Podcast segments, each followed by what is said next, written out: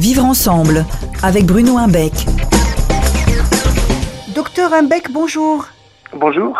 Aujourd'hui, dans le Vivre ensemble, vous allez nous parler de l'intelligence et ses formes multiples. Comment vous définissez ça? Alors, comment on, on, définit l'intelligence, et notamment l'intelligence de son, son enfant hein? Si on se pose à un moment donné la question de savoir est-ce que mon enfant est intelligent, il faut déjà se poser la question de manière suffisamment euh, complète et précise. La question n'est pas de savoir s'il est plus ou moins intelligent, la question de savoir est de savoir quel type d'intelligence il a développé.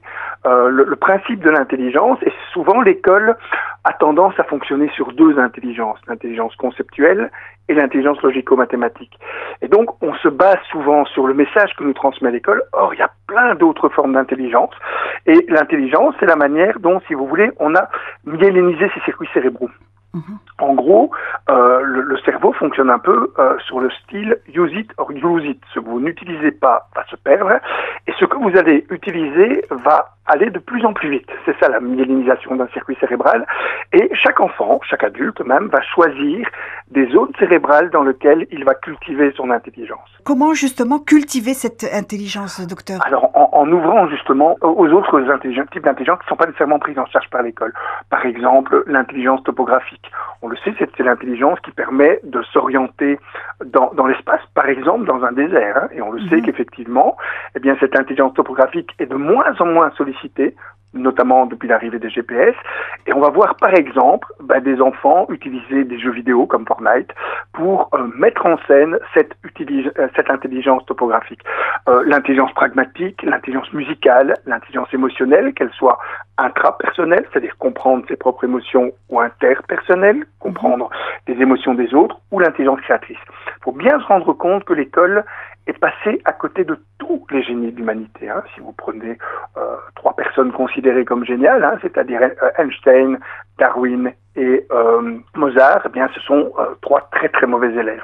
Einstein a d'ailleurs dit cette phrase merveilleuse j'ai commencé mes études quand j'ai arrêté l'école, parce que son, son intelligence n'était pas une intelligence mathématique, c'était une intelligence créatrice, ce qu'il appelait lui une intelligence qui s'amuse. Beaucoup d'enfants ont cette intelligence créatrice. Il faut que l'école, bah, c'est ce qu'on essaye de faire nous en, stimulant des pédagogies nouvelles, que l'école stimule aussi ces formes-là d'intelligence. Darwin, lui, a rendu fou ses enseignants, tellement il était mauvais élève, mais il avait une capacité hors norme pour, par exemple, distinguer le chant des oiseaux, pour vérifier dans quel sens euh, coulait un ruisseau. Donc les bruits de la nature résonnaient euh, en beaucoup mieux que chez d'autres euh, personnes, parce que son cerveau était équipé pour simplement mieux euh, myéléniser ces circuits cérébraux-là. Et Mozart, on le connaît tous, il rendait son précepteur complètement fou, mais il avait une intelligence musicale hors norme. Ce sont ces intelligences multiples que l'école mais la famille aussi doit se donner les moyens de stimuler en prêtant de l'intérêt au centre d'intérêt justement de son enfant. C'est-à-dire qu'est-ce qui l'intéresse, vers quoi il va, et tout devient alors une source d'intelligence. Très bien. Euh, merci beaucoup, docteur Imbeck. À bientôt. Merci. Vivre ensemble avec Bruno Imbeck tous les dimanches à 7h20, 14h30 et 18h50 sur Orix FM.